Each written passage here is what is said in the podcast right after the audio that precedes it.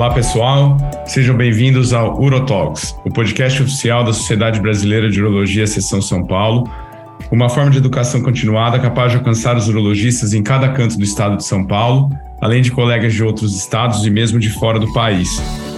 Eu sou Marcelo Cabrini, moderador do podcast e membro do Departamento de Comunicação da SBU São Paulo. No episódio de hoje, que encerra a nossa temporada de 2022 e contando novamente com o apoio da Zodiac, falaremos sobre um tema que é bastante angustiante para nós urologistas que tratamos homens com câncer de próstata e as consequências desse tratamento.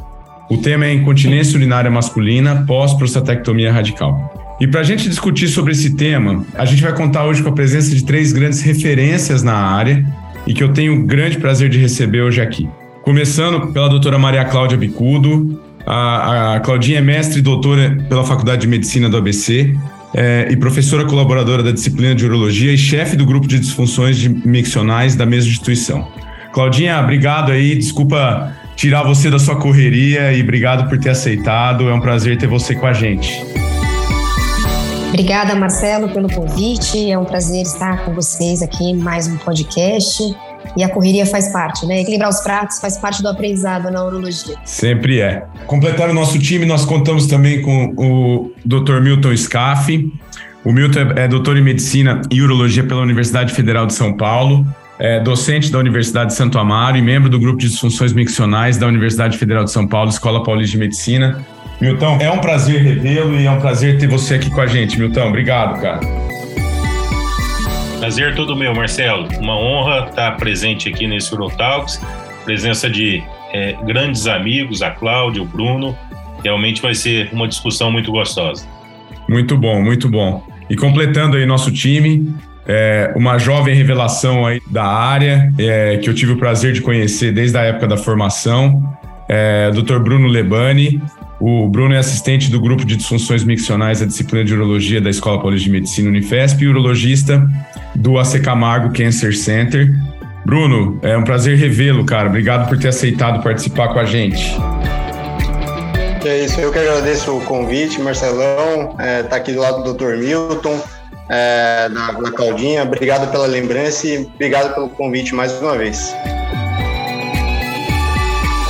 A gente que agradece, gente. Time de peso aí. Bom, então vamos, vamos às vias de fato. É, e para a gente começar, vale lembrar é, que a prostatectomia radical, obviamente, ela tem um papel central no tratamento do câncer de próstata. A gente está no, no mês do novembro azul e sempre importante a gente falar do tratamento do câncer de próstata, mas lembrar também é, que apesar dos avanços que, que vem acontecendo é, do conhecimento anatômico aí desde a época do, do, do início da década de 80 é, e da revolução das técnicas cirúrgicas relacionadas à prostatectomia radical, é, a gente é obrigado a conviver ainda com uma série de consequências é, e prejuízos funcionais que essa cirurgia pode trazer para a gente, é, para os nossos pacientes, com um profundo impacto na qualidade de vida desses pacientes. É, então, acho que antes da gente discutir diretamente o manejo de uma dessas principais complicações, que é a incontinência urinária, é, e lembrando que a gente tem uma audiência de jovens urologistas, é, eu acho importante a gente discutir dois temas, é, dois conceitos básicos sobre a incontinência pós-prostatectomia radical, e, e, que certamente a dificuldade de definir um é, leva à dificuldade de definir o outro. É, o primeiro deles é a própria definição. Eu queria começar com a Claudinha. Ô, Claudinha, como é que a gente define o que, é um homem incontinente pós-prostatectomia radical? É, inclusive, eu queria que você falasse do termo que muitas vezes se usa, né, da continência social, e acho que isso confunde muito. O que, que é o, o, o que, que é o continente? É o que não perde nada, nunca? Como é que você define isso aí? Bom, é, Cabrini, essa é uma definição complicada e até é, deixa o tema mais complexo, uma vez que fica difícil a gente analisar a incidência da, da incontinência baseado nessa definição. Então, se nós levarmos a, a, a definição de incontinência pela Sociedade de pela própria ICS, né, a Sociedade de Incontinência, a, a, incontinência seria a perda involuntária de qualquer quantidade de urina. Portanto, é, não existe um padrão de normalidade. Se o indivíduo perde de maneira involuntária, isso seria incontinência, é, tendo uma definição clássica que nós temos para incontinência, seja homem, mulher, pós-prostatectomia, o que for. Agora, do ponto de vista de cirurgia, alguns estudos levam em consideração ah, o uso de PED, eventualmente de segurança, então aquele paciente que se sente inseguro em determinado momento e que pode usar um PED de segurança. Outros levam como normalidade uma gota. Então, nós temos uma, uma dificuldade do ponto de vista de definição, nós temos uma dificuldade do ponto de vista de quem informa a incontinência, se é o médico, se é o paciente. Então, muitas vezes, para o médico, uma gota para ele não muda nada, para o paciente que é triatleta, muda tudo, ele deixa de correr uma maratona. Então, é, são, são, são critérios difíceis para que a gente possa definir uma mesma condição, e até do ponto de vista de impacto, né? Então, uma, uma condição impactando diferente. Mas eu acredito que a melhor definição de todas seja a definição da ICS, onde qualquer perda, qualquer volume de perdas define como incontinência. O impacto disso para cada um vai mudar, o uso de PET de segurança ou não, isso para cada um vai ser diferente. Então, nós temos que ter esse critério. E, e nos estudos pós-prostectomia, isso é uma coisa bastante frequente de nós encontrarmos, né? Definições diferentes e é um ponto de atenção na avaliação desses estudos. É interessante, Não, Marcelo, essa, essa colocação, é, porque você vê a divergência das porcentagens de incontinência que tem de autores para autores, né? Não existe uma padronização, a, a, nem mesmo para você fazer o trabalho, alguns autores consideram PED, outros consideram critério, um critério mais estrito de cura, né, que seria não perder nada. Por isso que a gente encontra aí na literatura uma variação de 3 a 87% de incontinência pós-prostatectomia radical. É, ou seja, quanto mais seletivo você for, se eu vou considerar gota como um critério de incontinência, realmente esse número vai lá para cima. Né? Se você considerar um PED, é, realmente a porcentagem aí sim cai bastante, próximo dos 5% que a gente vê. Então, essa divergência é grande na literatura, porque a gente realmente não tem um critério é, é, bem definido mostrando é, quanto se perde e o que seria ou não considerado incontinência. Além do que, você tem que lidar com a própria é, dificuldade que o cirurgião tem em admitir que o paciente dele está, né? Então, é, é, é, você sempre, o cirurgião tem uma visão talvez mais conservadora do que é continência, sim, do, que, do, do, que é a continência do que o próprio paciente, né? Do que é real, até mesmo porque é, é, o que a Claudinha falou é extremamente importante. às vezes, uma gota para o triatleta é extremamente impactante, né? Então, o cirurgião tem essa mania. O paciente fala, não, doutor, mas estou escapando algumas gotinhas. Não, é assim mesmo. Isso é o, é o normal pós-cirurgia. A gente está vivenciando hoje uma época que todos estão buscando muita qualidade de vida. Então, é, antes de operar, a preocupação é curar o câncer. E para a gente que mexe com essa parte da incontinência urinária, a gente vê que existe realmente, depois que o paciente está curado, depois de, de alguns meses, a incontinência passa a ser um problema real e que aflige mesmo é, é, é, todos eles, né? Todos, ninguém quer ficar perdendo urina. Tem, tem até um estudo comparativo, uma revisão sistemática, é um estudo até antigo, mas que vale, vale nessa ponderação da definição, onde o autor define é, como definição um, um controle total. Então, o paciente não perde urina em situação alguma. A definição dois é que onde o paciente ele não usa nenhum pede, mas ele perde algumas gotas. E a definição três ele, ele pode ou não usar um pad por dia, talvez fosse é, aquele paciente que usa o pad de segurança. E aí, dependendo do autor, a taxa de continência para aquele que é, pode, pode ou não usar, a definição 3 seria uma definição bastante é, é, subjetiva, né? 100% estaria continente em 12 meses. Ao passo que se fosse completo, completo é, controle da urina, cairia para 50%. Então, é, isso vai ser muito variável de autor para autor, e essa definição é um ponto importante para se avaliar criticamente o estudo.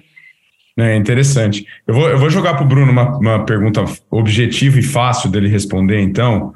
É, Bruno, como é que você orienta um urologista se ele te perguntar o seguinte: Bom, meu paciente perguntou qual a chance de eu ficar incontinente pós-prostatectomia. O Milton falou aí que essa prevalência varia muito e varia muito de acordo com a definição. Acho que isso está muito claro, né?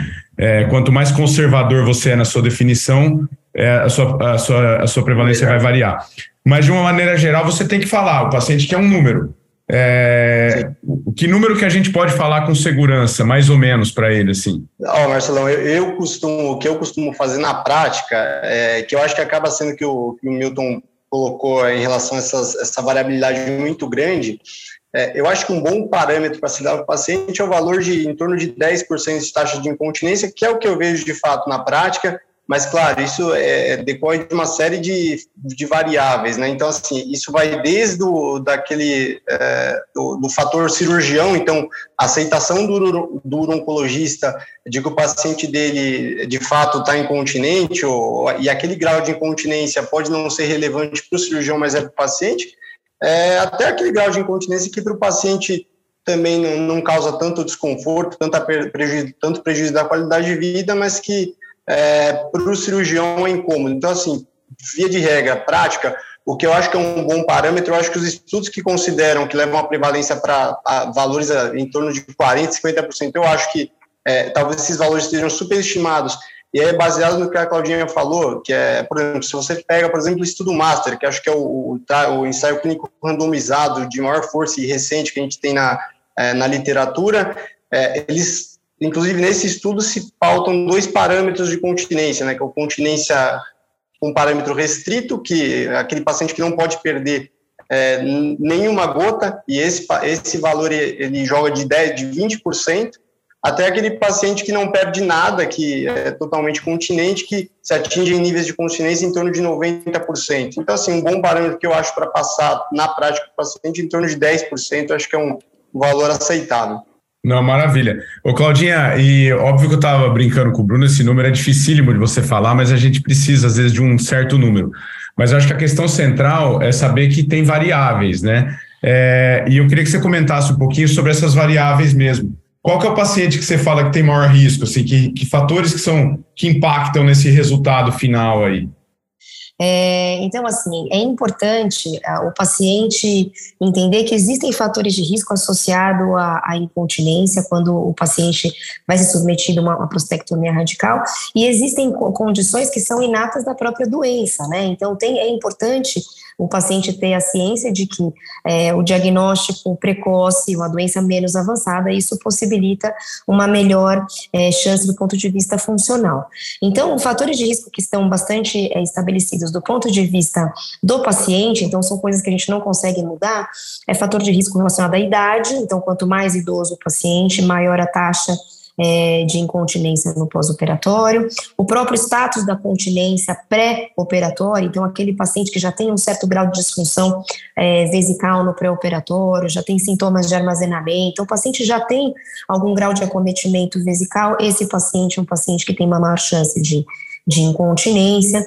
O indivíduo obeso, então, existe estudo que relaciona o IMC é, dos pacientes, sendo que o indivíduo com IMC maior do que 30, nesse estudo chegou a 25%, eu guardei porque é um número bem, bem redondo, e comparado ao IMC menos do que 30, isso era menos do que 10%, então o IMC tendo um fator importante, então tem coisas que a gente não consegue mudar que são relacionadas ao paciente, tem coisas relacionadas à própria doença, então nós temos que tratar a doença, esse é nosso objetivo principal. É, indivíduos que têm radioterapia prévia, então isso é um fator certamente complicador na hora da cirurgia, e a gente ainda tem um dado que é um dado de um estudo também, que relaciona o comprimento da uretra, que é uma medida que pode ser feita na ressonância magnética, que também estaria relacionado aí com o fator de risco fora a condição inerente ao paciente uh, e também a própria doença, aí entra as condições relacionadas à experiência do cirurgião e à técnica, que são coisas aí que têm sido amplamente discutidas na literatura. Então, é uma série de coisas para se levar em consideração, é difícil colocar tudo isso para o paciente como é, um grande cardápio para se, se estabelecer a técnica, uma vez que a gente tem um diagnóstico oncológico aí para tratar, e acaba sendo o cerne aí da, da conversa, né? Então, ter esse número mágico como ah, o Bruno colocou, é uma coisa que a gente tem que expor para o paciente, porque é uma complicação que a gente tem que deixar muito clara e combinada, né? O combinado não sai caro, mas de qualquer maneira, existem uma série de outras coisas para se levar em consideração. Perfeito. Ô, Milton, e a, a Claudinha colocou aí no, como último fator é, a experiência do cirurgião e, e eu, eu queria que você comentasse dois pontos, né? É, eu acho que a gente está vivendo nesses últimos anos a, a questão da, da robótica aí, nos últimos 10 anos pelo menos aí de um, um número crescente. Então eu acho que a gente, a gente consegue enxergar aí dois cenários, né? A gente consegue enxergar a, a, aqueles cirurgiões robóticos experientes com excelentes números, é, mas a gente também consegue enxergar um cenário de uma, dos pacientes que da, dos, da curva de aprendizado, né, de muitos urologistas. Então, às vezes a gente se depara com é, mais casos de incontinência por, porque tem muitos urologistas treinando aí ainda ou em curva de aprendizado. É, e eu queria saber de você, pensando nesses dois cenários, é, o que, que você enxerga na tua experiência de real impacto que a robótica trouxe? Você acha que realmente mostrou uma, uma diferença na, na questão da continência pós? Essa colocação sua é bem interessante, Marcelo, principalmente para quem faz urodinâmica, né? A gente tem a oportunidade é, de ver esses pacientes submetidos à prostatectomia radical convencional, robótica, tudo isso. E o que eu observo é, é, durante o exame é que realmente a curva de aprendizado ela, ela é impactante em termos de incontinência. O cirurgião que não tem experiência em robótica, está aprendendo, é, eu vejo muitos pacientes que chegam com quadros de incontinência e incontinência severa, tá? Eu acho que a robótica não tem o que discutir, né? Nas mãos de um cirurgião experiente, é, a chance de você ter um, um, um, quadro de incontinência urinária realmente é, é menor do que na prostatectomia aberta. Eu acho que existe uma diferença da convencional para a robótica, mas você não pode prometer para o paciente que vai ser submetido a uma cirurgia robótica que ele não vai ter incontinência urinária, tá? Então, mesmo nas mãos de cirurgiões experientes, a gente observa o que acontece. É, e aí sim, aí você comparar, falar, não, uma, uma, um paciente apresentando uma incontinência urinária severa, né, a chance realmente é, é menor nas mãos de cirurgião experiente, cirurgiões experientes. Uh, outra coisa importante aqui, Marcelo, é que é, muitas vezes o impacto na qualidade de vida desse paciente, né, é, independe tanto. A gente tem pacientes que têm um perfil mais é, é é, mais tolerante e pacientes que realmente que perdem uma pequena quantidade que, que, que não é tolerante em relação a isso. A Cláudia falou muito bem no começo, o, o, a preocupação inicial é curar o câncer. A partir do momento que você tem isso, você tem que saber tratar com a questão da incontinência. Então, a minha visão é essa. Eu acho que a cirurgia, de uma forma assim, a mensagem é a cirurgia robótica nas mãos de cirurgiões experientes tem bons resultados, tá? Mas você não pode garantir para o paciente que ele não vai apresentar nenhum grau de incontinência urinária. Perfeito. Até fazendo um adendo aí no, no que o, Milton falou agora em relação à, à continência, se você, por exemplo, é, for ver o, o guideline da, da Associação Americana, a taxa de continência da robótica versus ou robótica assistida, vídeo assistida versus cirurgia aberta, as taxas de continência depois de 12 meses elas são muito próximas, né? Mas claro, isso daí está extremamente associado com o grau de experiência do cirurgião, mas assim, em relação à via de acesso, é, pelo menos até o que se tem até o momento em literatura é que os dados eles não, eles não divergem, né? Então não se pode prometer para o paciente é, melhores taxas de continência, embora na prática, e aí talvez uma opinião é, pessoal, eu acho que isso a longo prazo deve se concretizar, é, com a, mais urologistas atingindo a curva de aprendizado. Mas, por exemplo, avaliando o guideline da, da UA, essas taxas elas são semelhantes depois de um ano, em relação à retomada de continência. Perfeito. O, o Bruno, e já entrando aí na, na questão da avaliação, é... Claro que vocês, vocês têm o viés de vocês três serem é, urodinamicistas, né? Vocês três faz, é, fazem urodinâmico. Mas é, eu queria saber de vocês especialistas como que nós devemos avaliar esse paciente incontinente num primeiro momento. É, como que você, o que, que vocês usam na prática de avaliação para esses pacientes além da história clínica? É, e, então, assim, Marcelão, eu acho que inicialmente é o que você já comentou de cara, assim, a história clínica é o, o, o ponto, o cenário mais importante que se deve avaliar. Então, principalmente, diferenciar se esse paciente tem um quadro de urgência, se esse paciente tem um quadro predominantemente de esforço, ou se é, é, eventualmente um quadro misto. Isso é extremamente importante de, de, ser avaliado, às vezes é bem difícil, né? Não é tão, tão não, eventualmente não é tão fácil assim fazer essa diferenciação dos dois cenários.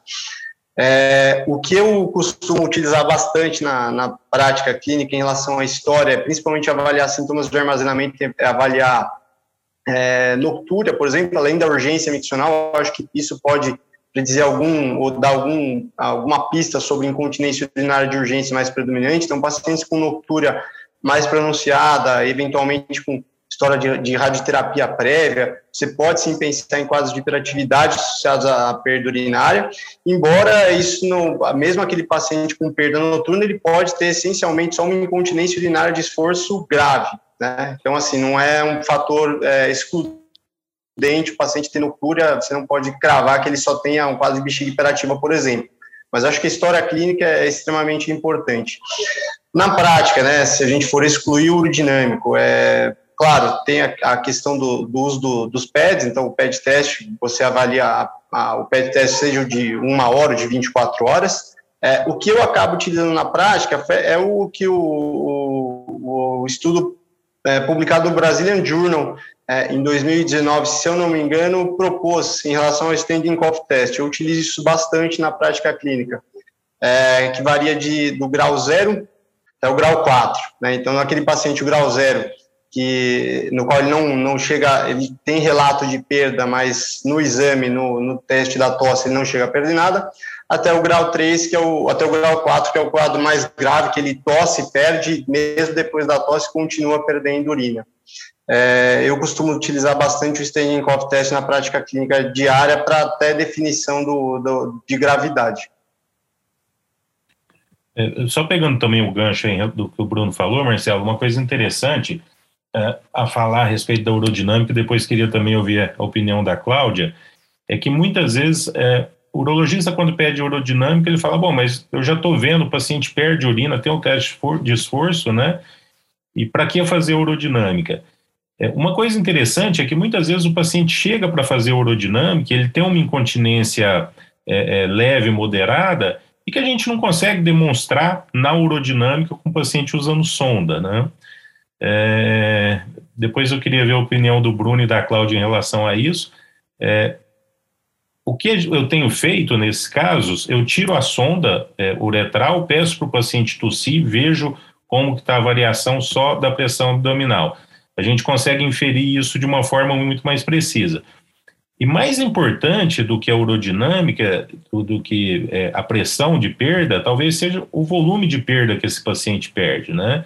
Então, às vezes o paciente gera uma pressão de 60 centímetros de água e perde é, gotinhas de urina, versus um que gera uma pressão de 80 e perde jatos, grande quantidade.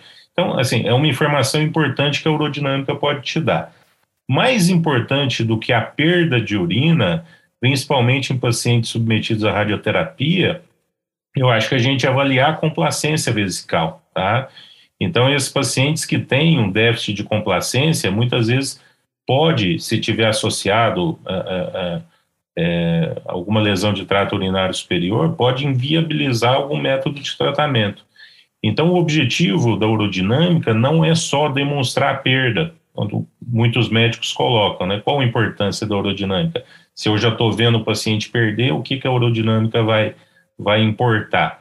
Mas não, ela pode te dar alguns, algumas informações preditoras em, em relação ao seu tratamento, né? Esse paciente tem hiperatividade, esse paciente tem uma complacência ruim, né? Como está a fase de esvaziamento desse paciente? Ele tem uma hipoatividade associada? Então, são várias informações que o exame pode te dar.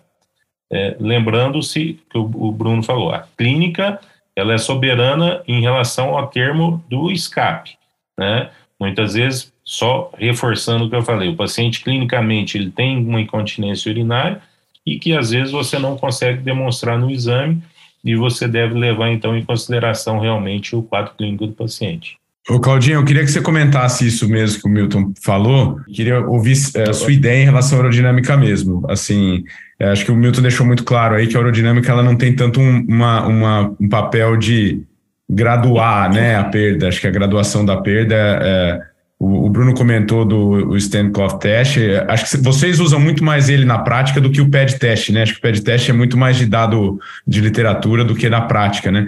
Mas eu queria ouvir de você também a sua opinião sobre o urodinâmico. Como que você lida, como que você usa ele na prática e se você usa corriqueiramente?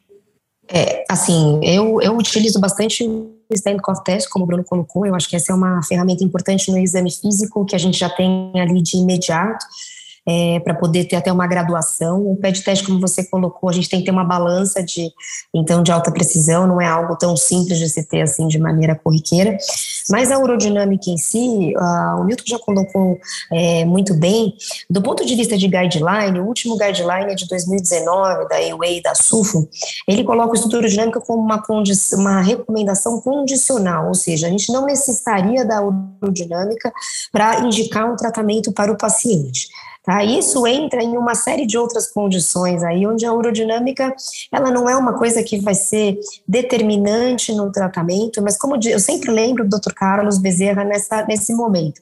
A urodinâmica ela não muda a conduta, mas ela muda a conversa e a gente consegue alinhar melhor essa expectativa do paciente, uma vez que você entende melhor toda a função do trato urinário inferior. Então, como o Milton colocou, se a gente identifica a contração involuntária, de maneira mais importante a hipocontratilidade, lembrando que em estudos a hipocontratilidade de novo, ou seja, aquele paciente que não tinha hipocontratilidade passa a apresentar após a após a cirurgia é, de prostectomia radical pode chegar até 10%. Então, esse é um dado é, relevante, onde a gente não pode deixar de lembrar isso antes de oferecer um tratamento para o paciente. Então, para oferecer um tratamento mais conservador, talvez a, a urodinâmica pudesse ser suprimida nesse momento. Então, é, nós temos o diagnóstico clínico da perda, nós temos o, o exame físico, e para eventualmente oferecer um tratamento conservador como uma, uma fisioterapia, terapia, isso estaria bastante é, tranquilo. Até em incontinência feminina nós fazemos isso bastante. Na hora de oferecer um tratamento mais invasivo, é, ter essa percepção do funcionamento da bexiga parece ser sempre uma ferramenta a mais. E do ponto de vista prático e burocrático, aqui no Brasil nós temos a condição para liberação dessas técnicas de tratamento de incontinência. Muitas vezes a urodinâmica vem no pacote, essa demonstração da perda para que a gente possa indicar o procedimento. Então, a urodinâmica aí entra em mais de um cenário, mas do ponto de vista é, prático, a gente precisa dela para ter autorização do convênio, do ponto de vista de relação médico-paciente, ela certamente traz informações muito importantes, além de somente demonstração da perda. Maravilha. É, o Bruno e a, e a Claudinha comentou aí sobre a, a questão da, é, da físio, e antes da gente entrar propriamente no que a gente mais gosta aí, que é a questão cirúrgica, é, eu queria fazer um parênteses aí falando um pouquinho da físio. É, eu queria que você, eu queria te perguntar o seguinte: é, para eu na visão do urologista geral, né, você sempre tem a ideia de, da físio é, ter o um papel naquele momento onde a gente sabe que existe é, o prognóstico de recuperação da, da continência, né? Eu queria que você comentasse se realmente a físio tem esse papel nesse momento e até que ponto a gente pode insistir na físio, você acha? Até que até uh, como que você quando que você começa e até que ponto você iria nela? Tá, joia. Ah, então, só complementando o doutor Milton, Milton falou, é, em relação ao estresse teste neurodinâmico, até 35% dos pacientes é, podem não perder urina na, na, na, vigência da sonda. Então, por exemplo, se isso acontece, por exemplo, na prática, eu acabo retirando a sonda para demonstrar incontinência é, e depois retomo a sonda, ou faço no final da fase de cistometria para conseguir demonstrar essa perda e muito para entrar no que a Claudinha falou, que é em relação à, à liberação de algum método para tratamento seguinte, né? É, e vamos lá, em relação à fisioterapia agora. em relação à fisioterapia, o que a gente tem de dados é que no, ela acelera a retomada da continência, e é verdade que são estudos bastante heterogêneos, então fica difícil fazer essa avaliação, mas o que se tem de dado é, até o presente momento na literatura, Marcelo, é que a, a fisioterapia acelera a retomada de continência, mas ela não retoma, não, não aumenta a continência naqueles pacientes que não seriam continentes no, no futuro. É, e aí, mais um dado também para utilizar, até quando eu utilizo a fisioterapia, eu acredito que até o primeiro ano ela tenha, seu, tenha sua, sua utilização é, mais bem é, recomendada, porque depois de um ano a gente tem dados de estudos já, alguns estudos até mais antigos, já mostrando que a, a retomada de continência depois de um ano com fisioterapia é menor do que 1%.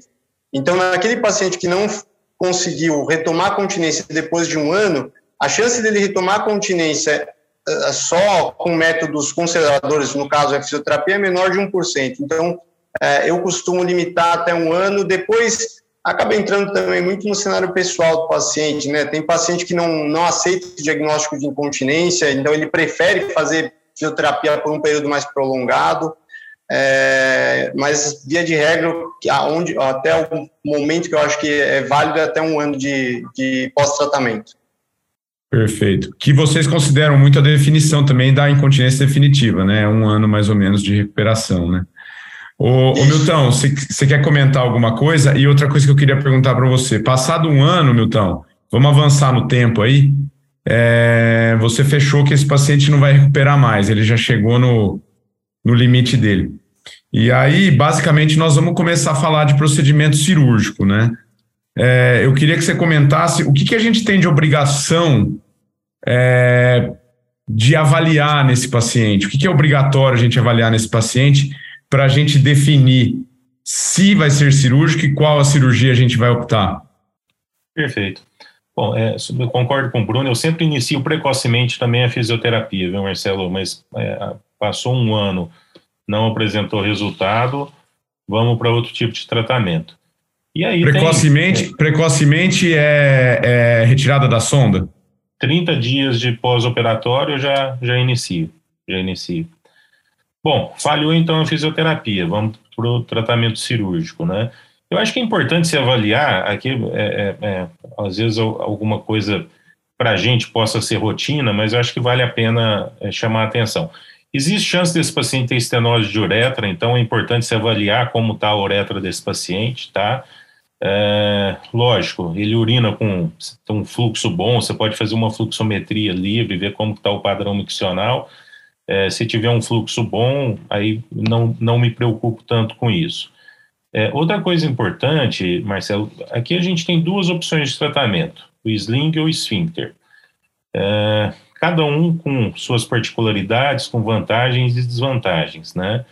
Então, acho que é importante também o paciente entender como funciona um, como funciona o outro e fazer parte dessa decisão.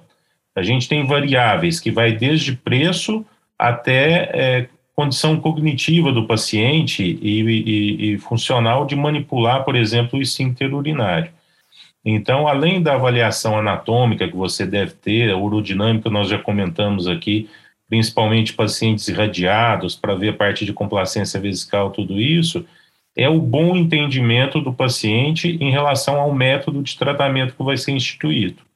E aí a participação dele na decisão é extremamente importante também desculpa, complementando aqui, antes da gente ponderar a cirurgia, é, também a, a, se tiver suspeita de alguma estenose, de algum estreitamento uh, da anastomose, então assim, a uretrocistoscopia é, nos Estados Unidos ele é bastante, é, talvez mais frequente do que aqui, porque eles têm a cistoscopia flexível e conseguem fazer isso do ponto de vista ambulatorial, para nós talvez seja algo dificultado, mas é, até no guideline ele coloca como opinião do especialista isso, que ela poderia, que ela deve ser realizada no pré-operatório, mas lembrar de que antes dessas, de propor uma técnica invasiva, essa é uma coisa importante de se afastar, então, é, como muitas vezes a gente tem que levar para o centro cirúrgico fazer cistoscopia, para nós não é uma coisa tão simples, a gente pode fazer isso no momento da cirurgia, né, ou antes, no ambulatório, na, quem tem vida de, de SUS sabe que isso é uma coisa muitas vezes o mais, o mais rápido e mais simples, que é passar uma sonda, né, uma sonda 14 para ver se a uretra tem uma, um calibre adequado, aí antes de propor uh, uma técnica mais invasiva. E aí a gente vai entrar nessa, nessa discussão aí de qual seria a melhor técnica, desculpa se eu te interrompi, se qual seria a minha próxima pergunta, mas eu achei importante a gente deixar esse, esse alerta aí, porque muitas vezes se o paciente tem uma estenose, é importante o tratamento disso prévio ao tratamento, especialmente quando considerar o esfíncter. E, é, e, então, isso é algo importante para lembrar. Na verdade, você deixa, leu meu pensamento, porque eu ia pedir para você comentar isso mesmo. também de, de novo, Marcelo, já que ela interrompeu, eu vou tomar a liberdade. Manda também. ver, manda ver, manda se, ver. Se, e se você se depara com uma estenose de uretra, Cláudia, e você abre, é, faz uma uretrotomia nesse paciente, é, quanto tempo depois você espera para o paciente ficar bem antes de propor algum tipo de tratamento? E também para o Bruno, depois queria ouvir a opinião dele. Bom, a gente propõe o tratamento antes da uretra, é importante manter essa, essa uretra estável, e aí vai depender de como o paciente fica no pós-operatório, né, Milton? Eu não sei se eu tenho, não sei se o Bruno tem um tempo aí é, exato, né, mas assim, mantendo essa, essa calibragem aí, pelo menos uns três meses, para que a gente tenha aí um, uma condição melhor da uretra antes de propor o tratamento. É, eu uso esse mesmo, mesmo período aí, três a seis meses, aguardar a estabilização do quadro para depois sim pensar em algum tratamento definitivo. Mas sempre abrir antes também e aguardar um pouquinho. E é, eu, eu acho que um ponto, um ponto legal, só de deixar bem claro aí, na prática, então, é, a, a Cláudia comentou muito bem, é, a gente sabe que nos Estados Unidos é um hábito o, o cistoscópio flexível ser, ser utilizado aí para tirar essas dúvidas, mas no Brasil a gente tem essa dificuldade. Mas na prática, é, vocês fazem que tipo de avaliação? É, vocês, o Milton comentou sobre o fluxo. É, provavelmente o Milton faz isso, né? Ele faz o fluxo e, se, e, ele só leva adiante se houver uma desconfiança do fluxo. É isso, Milton. É, eu queria ouvir da Claudinha é, e do Bruno, o que, que vocês fazem na prática? Vocês fazem o fluxo, vocês pedem o CM para alguém, como é que vocês fazem? Bom, se existe a suspeita de, de estenose, muitas vezes, depende de onde você está, é mais fácil passar uma sonda, como eu disse, é, ou pedir uma UCM. Então, tudo depende do, do que, que vai ser mais fácil. Então, se existe essa suspeita, essa investigação ela se faz importante. Antes de um tratamento invasivo, eu, isso aí é, é totalmente minha opinião. Eu peço uma urodinâmica independente do fluxo do paciente para poder justamente alinhar essa conversa melhor no pré-operatório. E aí, a partir daí, definir, expondo uh, os tratamentos, ponderando a, a, a, quantidade de perda, a severidade da perda, para poder alinhar com o paciente, destreza manual, aí tem a própria expectativa do paciente. Tem paciente muitas vezes que não aceita essa condição do dispositivo, né?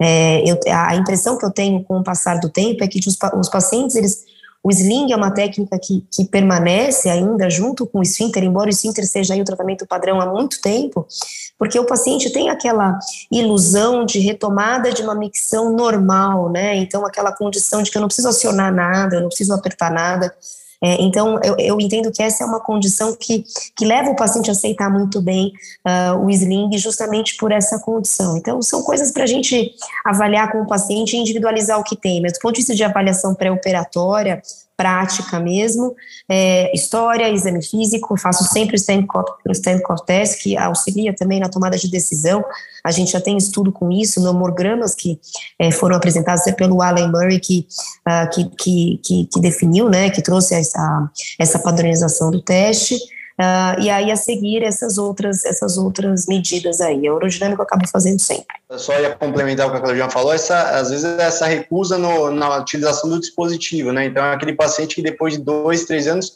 insiste na fisioterapia e não aceita talvez o diagnóstico, né? É, e aí, respondendo a pergunta que você me fez, na prática, o que eu utilizo? Eu tenho um viés que os pacientes, é, principalmente lá do AC Camargo, né, eu acabo eu mesmo fazendo urodinâmico, então tem uma facilidade muito grande em fazer o que a Claudinha falou. Então, em todos eles lá, eu passo uma sonda é, 14 antes da, do início do exame.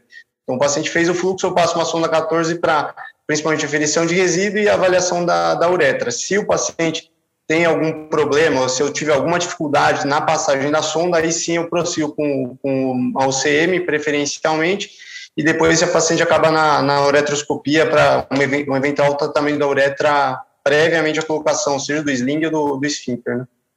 Maravilha. Ô Bruno, eu vou aproveitar você aí com o microfone aberto já, é, para me falar assim, é claro que a decisão entre um sling e um esfíncter, ela envolve muita coisa, né?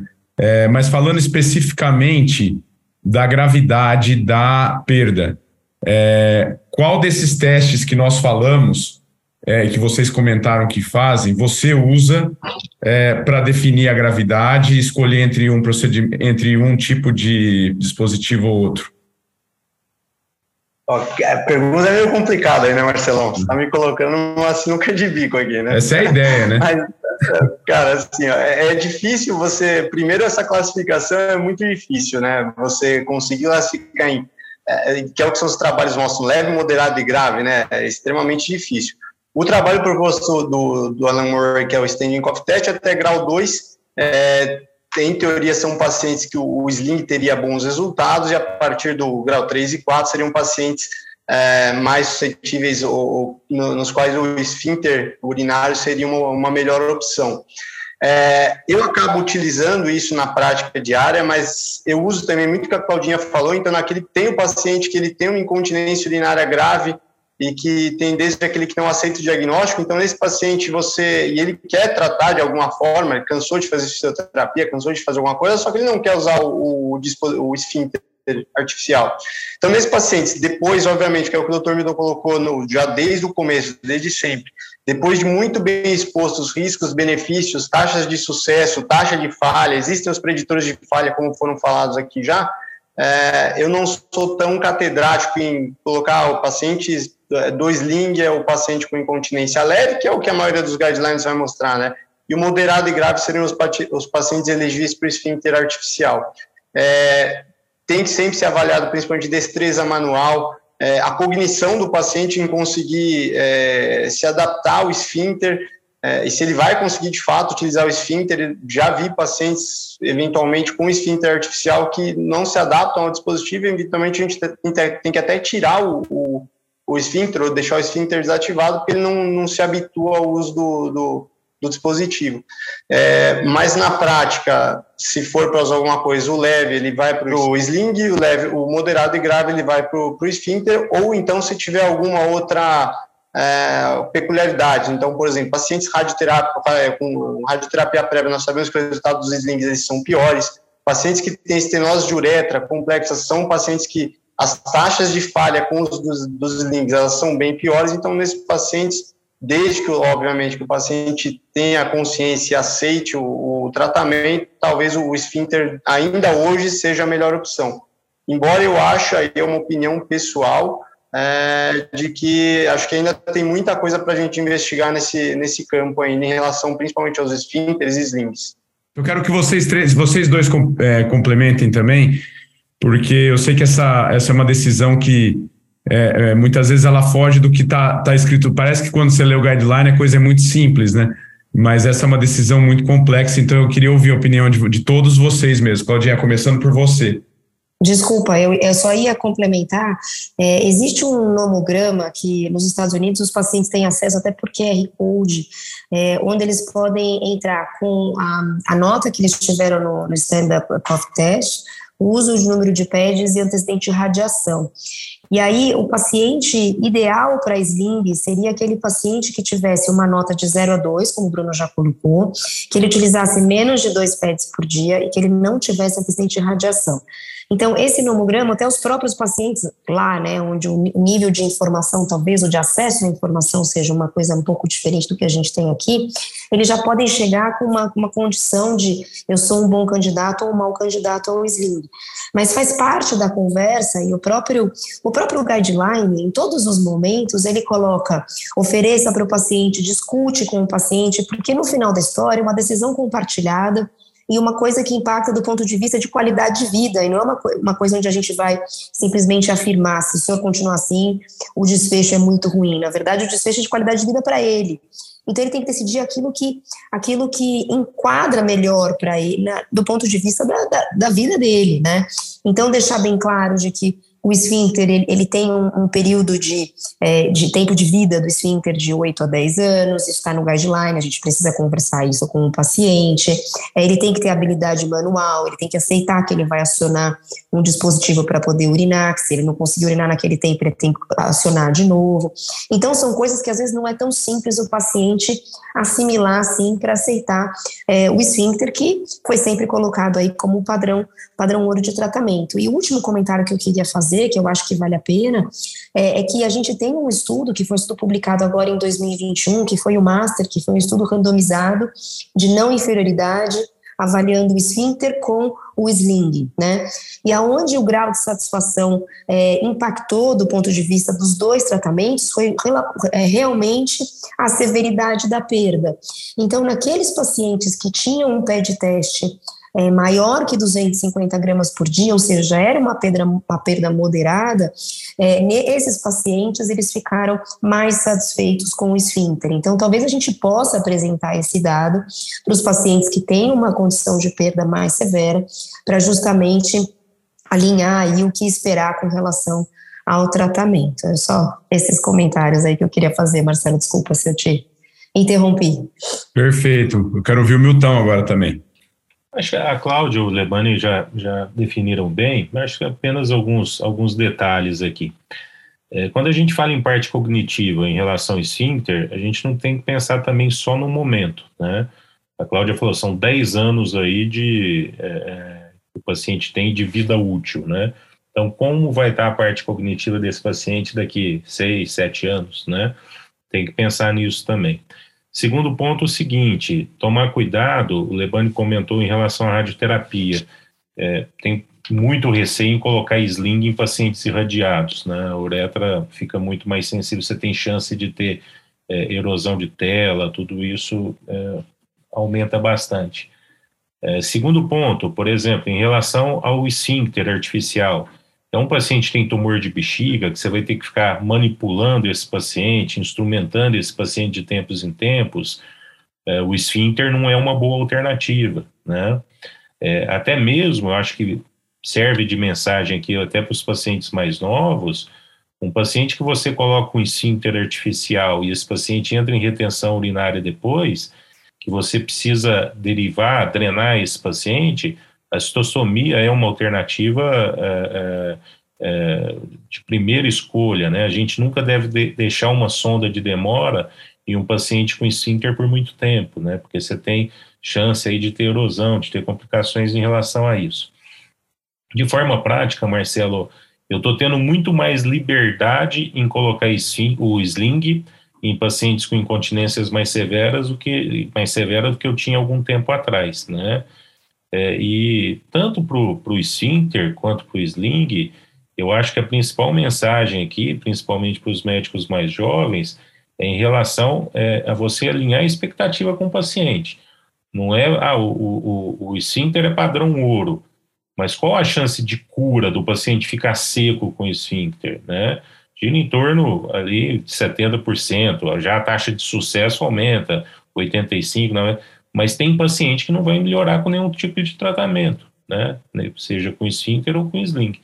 E é importante o paciente estar bem orientado em relação a isso para não criar uma, uma falsa expectativa é, e que tenha alguma decepção aí em relação ao tratamento. Milton, e esse, esse, aproveitando aí o que você falou, que você falou que você está tendo cada vez mais coragem de colocar sling no paciente grave, muito provavelmente você vai se deparar com falhas é, e eu queria saber, assim, na experiência, é, na sua experiência, esse paciente com sling que falhou, ele ainda pode almejar um esfíncter? É, é possível, né? Você colocar sim, um esfíncter sim, nele sem, sem sim, problema. Sem problema nenhum. O fato de você ter feito um sling não inviabiliza que você faça um esfíncter depois, né? E mesmo o, o esfíncter também não inviabiliza o, o sling. Lembrando-se que é, é, não é incomum a gente ter atrofia de uretra com, com, com esfíncter artificial, e aí você tem, é, quando você tem essa atrofia, você pode colocar, recolocar um novo esfíncter, né? Aí pode fazer um downsize. Eu, particularmente, não gosto muito de diminuir o tamanho do COF. Eu sempre procuro uma, uma uretra sadia para reimplantar, Mas você também pode perfeitamente fazer o, o sling e vice-versa, do sling partir para o esfíncter. O Bruno e o, o, a Claudinha e o Milton comentaram a respeito dessa durabilidade, né?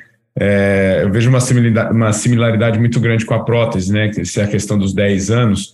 É, no caso do esfíncter, é, qual que é, o que, que, é a principal causa dessa perda de função? É, é, é o paciente começar a perder é, depois de 10 anos, ele começa a ficar incontinente de novo? É isso? E, e por que, que isso acontece?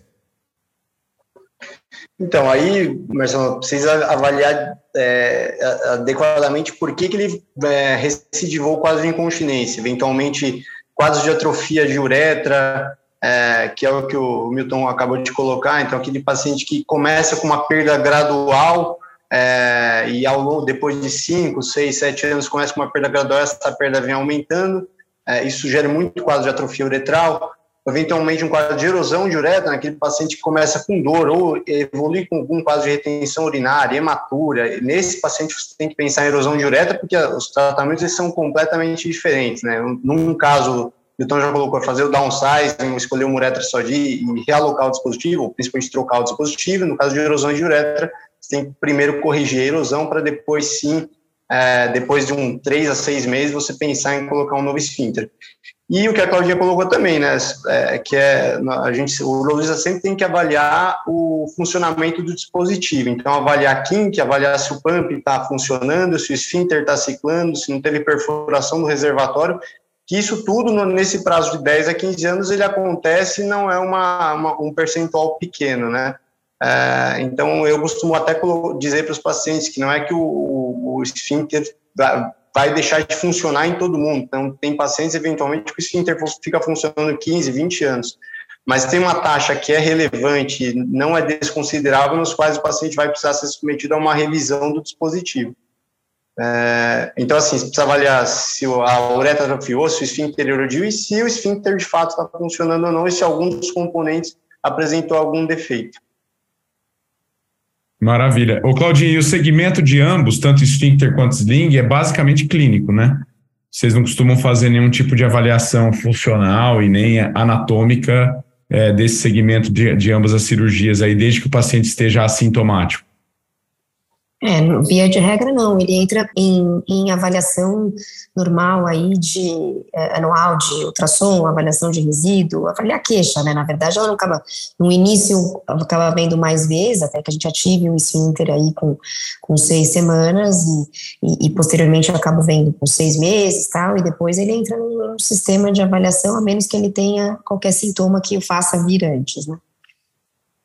Maravilha. É, e só para a gente finalizar, Milton, você do ponto de vista técnico aí, é, a rotina de vocês, deixar o esfíncter travado por um tempo, quanto tempo, e depois já você já começa a, a, a botar para uso. Como é que você faz esse pós-operatório aí? Então, é, a minha rotina é implantado o esfíncter, uh, eu mantenho o paciente no hospital, eu opero num dia, mantenho até no, no, no outro dia com sonda, tirar a sonda no primeiro pós-operatório e do alto, com o esfíncter desativado, né? Uh, a ativação do esfíncter, é, geralmente eu faço em torno de quatro a seis semanas, tá certo? Isso depende muito de como vai reduzir o edema escrotal, dor, né? Se o paciente já consegue manipular bem uh, uh, o pump do esfíncter. Então, eventualmente, se o paciente ainda estiver incomodado, tiver, é raro acontecer. Geralmente, depois de seis semanas, todos já estão tão bem, reduziu bastante o, o edema, é, tudo isso. E aí eu já faço a, a ativação no consultório, tá? E peço para o paciente, é, nesse primeiro momento da ativação, que ele fique até encher bexiga, já faço o teste de esforço, vejo como que está, é, é, como que respondeu é, no primeiro momento, e peço para ele ir no banheiro e é, ensino ele a, a, a manipular é, o pump, né? Ele tem que fazer isso quando, quando vai urinar. Então, o paciente ele tem que estar muito seguro em relação a isso. Não adianta ele ir para casa e começar a urinar sem fazer o, o é, apertar a bombinha para esvaziar o cofre é, da uretra. Então, é importante que o paciente entenda como funciona, que manuseie e você dê, libere ele para ir para casa com segurança para isso. E, e, no caso do sling, é, vocês costumam deixar o paciente sondado ou não? No caso do sling, vocês tiram sonda também e já é, como como que vocês fazem o pós-operatório? Eu deixo sem sonda já. Desde o início.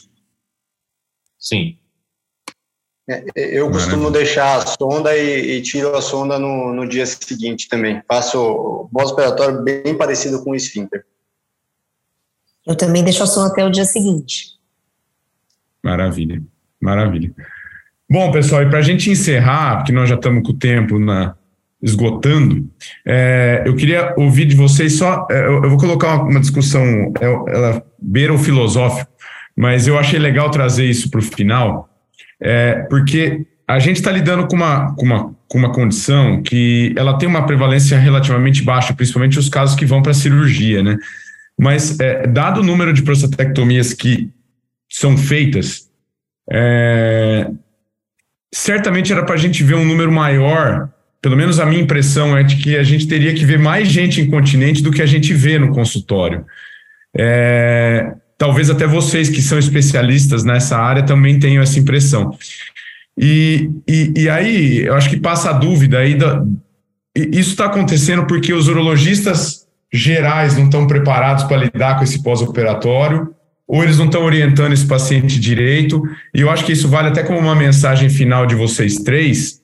É, o que, que a gente pode fazer para lidar com essa questão? Vocês têm essa mesma impressão que eu tenho? Claudinha, começando aí por você.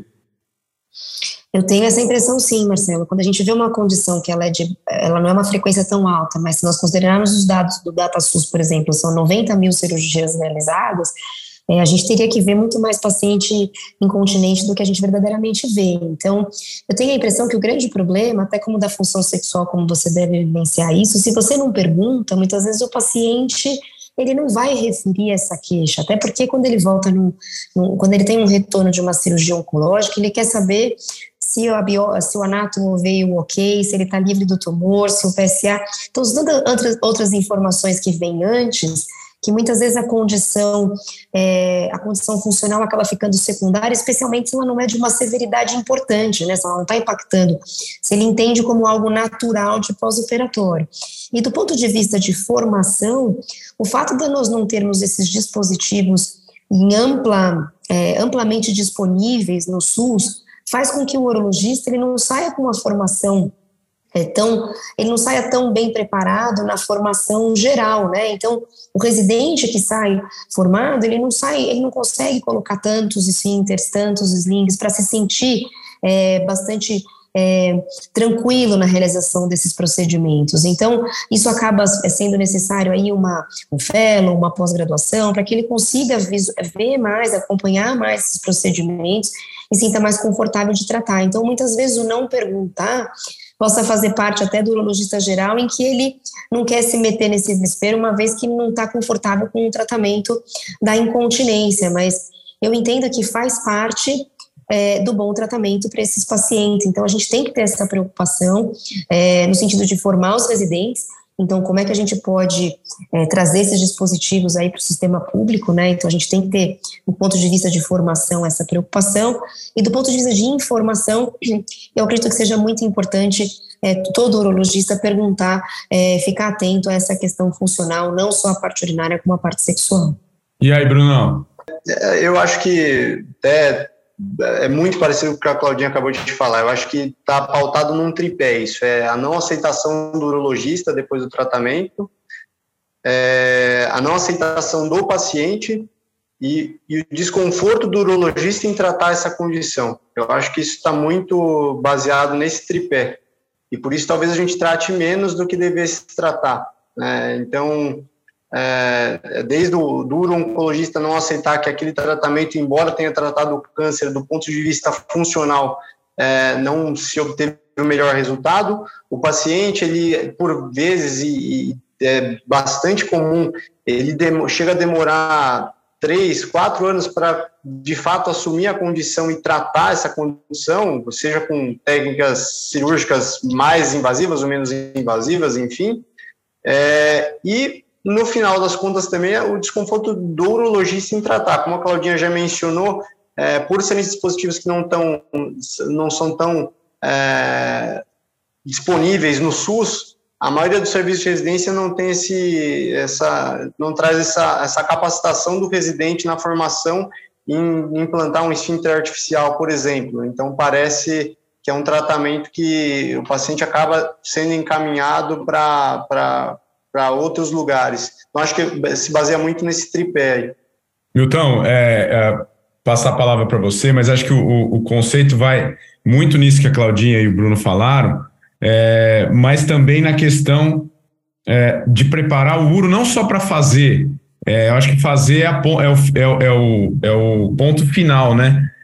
Mas prepará-lo para lidar, né? Para ele identificar, para ele conduzir, porque a colocação do esfíncter, a colocação do sling, você, vocês como especialistas, vocês como proctors de, disso, inclusive, é, vocês sabem que é, é, é, difícil que todo cada urologista tenha o seu N, é, mas, ainda, mas assim, eu acho que mais importante do que ele ter esse N é ele ter essa, esse processo né, de orientação, sedimentação da informação, identificação do, do, do paciente que precisa do tratamento e esse acolhimento, né, Milton? Sim, sim, isso mesmo. Até porque não é nenhuma vergonha para o urologista ter um paciente que ficou com incontinência pós-prostatectomia. É, isso nem sempre está ligado à técnica cirúrgica, habilidade de cirurgião. Às vezes você faz uma cirurgia tecnicamente perfeita e o paciente apresenta, né? Então é muito isso que você falou mesmo, Marcelo. É, é importante o quê? O médico identificar o problema e apoiar o paciente a seguir com o tratamento. Infelizmente, nós não temos tantos centros de referência, é, é, tantos centros de especialidade, e também os materiais à disposição no sistema único, como a Cláudia e o Bruno já colocaram de uma maneira é, perfeita, né? Mas eu acho que você deve incentivar, deve incentivar, deve orientar o paciente. Não é simplesmente falar, não, mas está tudo bem que você está curado do câncer, então toca o barco e segue a vida. Não é isso. A gente sabe que realmente afeta muito a qualidade de vida e que existe tratamento para isso, né? Então, apesar de todas essas dificuldades que a gente enfrenta em relação ao material, tudo isso, o paciente tem que estar ciente que ele tem opções é, que podem melhorar né, a qualidade de vida. Até porque, né, Milton, esse paciente é um paciente que, na primeira consulta, ele é um paciente que demanda um pouco, porque ele geralmente está bem infeliz com a condição dele, né? É um paciente que, se, é, por vezes, se, se, ele se mostra um pouco intolerante com, até, com qualquer proposta de tratamento que você vai fazer, o paciente está bem insatisfeito com a qualidade de vida, e isso para o urologista, que é, no final das contas todos somos cirurgiões, a gente eventualmente tem que gastar 10 minutos a mais de conversa com esse paciente para conseguir fazê-lo entender de que existem tratamentos que nem tudo não dá para garantir 100% de eficácia, seja com esfíncter, com sling ou qualquer outra coisa, mas que tem algo a se fazer, né? Então, eu acho que esse é um, é um ponto também a se, se considerar. O paciente ele é um paciente difícil, porque ele está bem infeliz com o quadro dele. É, a perda, a, a perda funcional é, é, algo que demanda acolhimento, sem dúvida nenhuma, né? Acho que esse é um conceito muito importante. Muito bom, pessoal. A gente está finalizando aí esse último episódio de 2022. É, acho que deu para a gente ter uma, um, um excelente panorama aí sobre essa questão da identificação do paciente com incontinência, como que a gente deve conduzir inicialmente, quando chegar nas vias de fato em relação à cirurgia, como conduzir. É, eu queria agradecer imensamente a participação dos nossos três convidados. É, foi uma grande honra receber vocês três aqui. E eu queria só deixar a palavra para vocês para as últimas considerações, mas obrigado mesmo. Claudinha, começando por você, obrigado pelo tempo é, foi um prazer ter você aqui com a gente e ano que vem a gente vai ter mais, tá? Obrigada, Marcelo. Obrigada pelo convite da SBU São Paulo para participar aqui com vocês. É sempre um prazer compartilhar de informação e a gente sempre aprende, né? Cada vez que estamos juntos, você, sai, você chega com uma ideia e você volta com mais duas, né? Então, são, é sempre importante para nós também podemos ter essa, essa oportunidade. Então, se eu pudesse deixar alguma mensagem do ponto de vista de incontinência urinária, é, é assim, nós precisamos ouvir o paciente. Então, a história faz parte do nosso, é, é uma, uma uma, uma, uma porção muito importante é, daquilo que a gente tem que fazer. Se a gente não, não escuta o paciente, não entende qual é a demanda dele, a gente certamente não vai estar no caminho certo. Então, essa é uma coisa muito importante e parece estar se perdendo, né? As pessoas parecem que perderam a paciência de, de ouvir o paciente, de examinar o paciente. Então, a gente tem que retomar essas para realmente oferecer a melhor opção e para que ele tenha acesso à, à informação daquilo que, que tem disponível. Como o Bruno bem colocou, é muito importante ele saber que ele tem um problema de qualidade de vida e que existe solução para aquele problema. Então, acho que esses são os, os papéis aí que a gente deve exercer, né? De escutar o paciente e de prestar uma informação de qualidade. Obrigada pelo convite, Marcelo. Um abraço para todos aí. A gente que agradece, Claudinha. Bruno, obrigado, obrigado pela participação. Foi um prazer revê-lo e é, foi muito bom ter você aqui com a gente.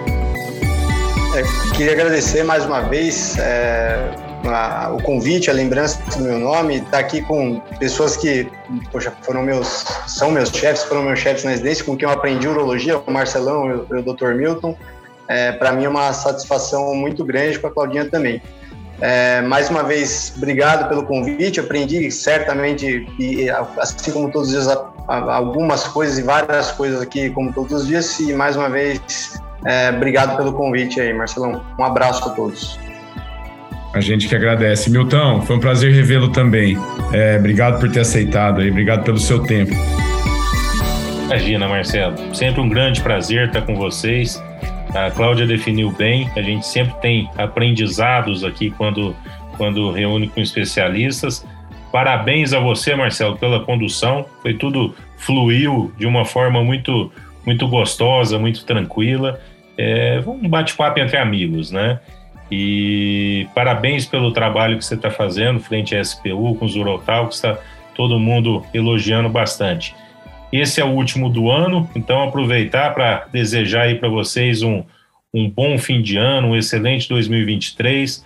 Recarrega a bateria aí, Marcelo, que o ano que vem promete. Muito trabalho para todos. Se cuidem. Vocês se, vocês se preparem que o ano que vem tem bastante coisa aí para vir. É, a gente que agradece a participação de vocês. Meu papel é fácil, é só reunir gente boa, Milton. O resto flui. agradeço a participação de vocês mais uma vez. É, vocês acabaram de ouvir mais um episódio do Urotalks, o podcast oficial da Sociedade Brasileira de Urologia Seção São Paulo. Lembrando que todas as edições estão disponíveis no site www.sbusp.org.br e também nas principais plataformas de streaming. Um excelente final de ano a todos e nos vemos em 2023. Até lá!